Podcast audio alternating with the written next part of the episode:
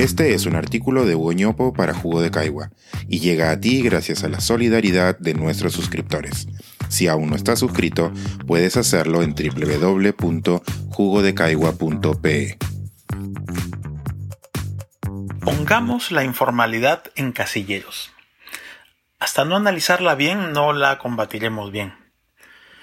Estamos acostumbrados a escuchar que somos un país altamente informal y que eso limita nuestras posibilidades de desarrollo. Ese enunciado genérico puede ser válido, pero no permite mayor análisis y por ello resulta poco útil. Hemos puesto en el saco de la informalidad a varios de nuestros problemas, pero vale la pena analizarlos por separado, prestando atención a sus especificidades. Esto nos permitirá mejorar el diseño de las soluciones. Un punto de partida debe ser una definición clara del problema, en la que todos podamos estar de acuerdo. Convengamos en que la formalidad es el cumplimiento de los beneficios y responsabilidades que establece una legislación existente. Como bien apunta Ravi Kambur de la Universidad de Cornell, los problemas comienzan cuando intentamos definir a la informalidad como su complemento. Pongamos como ejemplo a la formalidad laboral. Esto implica que un trabajador cuente con un seguro de salud y pensiones financiados con recursos de la relación laboral. Como Cambur explica, hay por lo menos tres maneras de ser un trabajador informal. Primero, con evasión. Estando cubiertos por la ley, los agentes económicos simplemente la incumplen.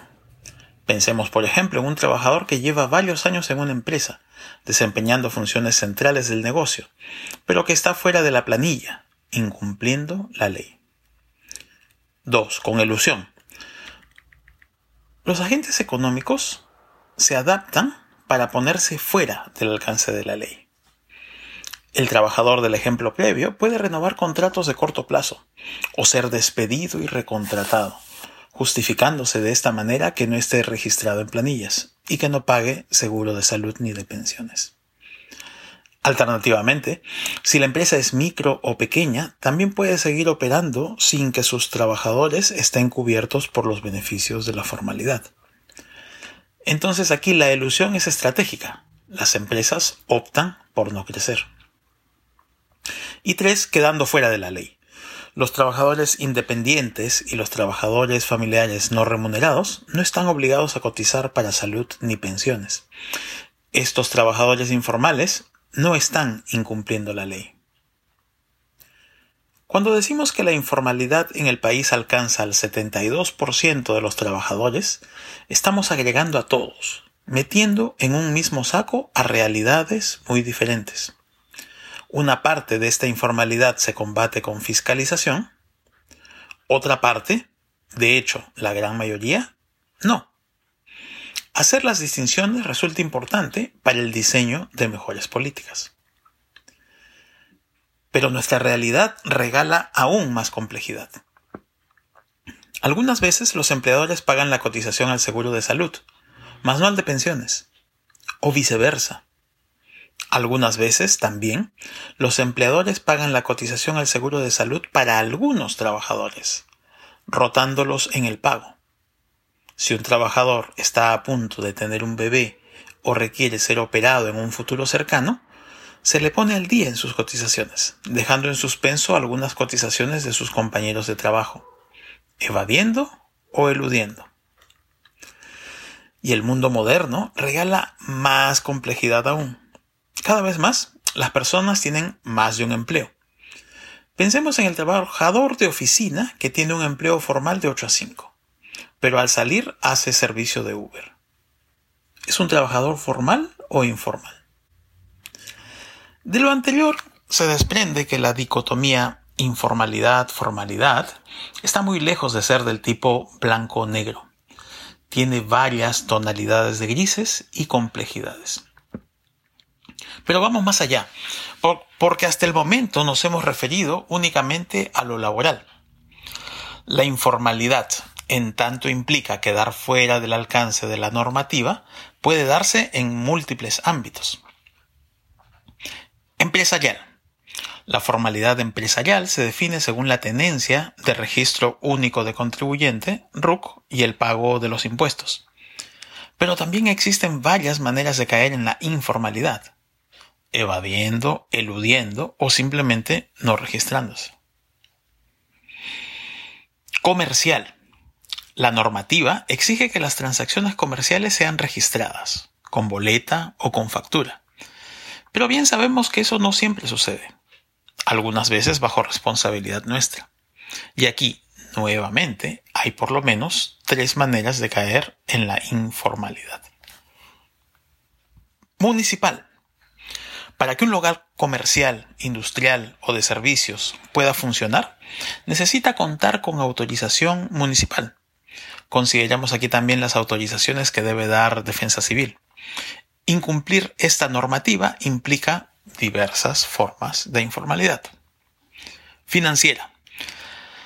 La normativa exige bancarizar las transacciones a partir de ciertos montos. Es una herramienta muy útil para evitar el lavado de activos. Pero como ya hemos visto, hasta los dueños de los bancos entregan dinero a candidatas presidenciales en maletines. La informalidad también se viste de cuello y corbata de transporte. La normativa exige contar con autorización para las rutas, pero también un comportamiento apropiado de los conductores. Las autoridades que velan por el cumplimiento de las normativas son diferentes y no siempre están bien coordinadas. Quizás por eso el problema de ingobernabilidad del transporte es tan serio. En la informalidad conviven la combi pirata en la avenida Arequipa con el autobús del Chosicano en la ruta urbana autorizada y el camión interprovincial que no cuenta con revisiones técnicas apropiadas. Por último, de servicios básicos. Las conexiones piratas de Internet, cable, luz, teléfono, agua, electricidad y afines son abundantes. Y la lista continúa. Con cargo a seguir explorando esto, a partir de lo presentado, avanzo con dos conclusiones preliminares. La primera es que en algunos ámbitos es más sencillo que en otros hacer la equivalencia informalidad y legalidad. En lo laboral, claramente son cosas distintas. En el acceso a servicios, no tanto. Esto es importante porque da una idea de cuándo la fiscalización puede ser solución y cuándo no tanto. La segunda conclusión me parece más importante. Es un llamado a un cambio de verbo. Estamos acostumbrados a usar el verbo ser cuando nos referimos a la informalidad.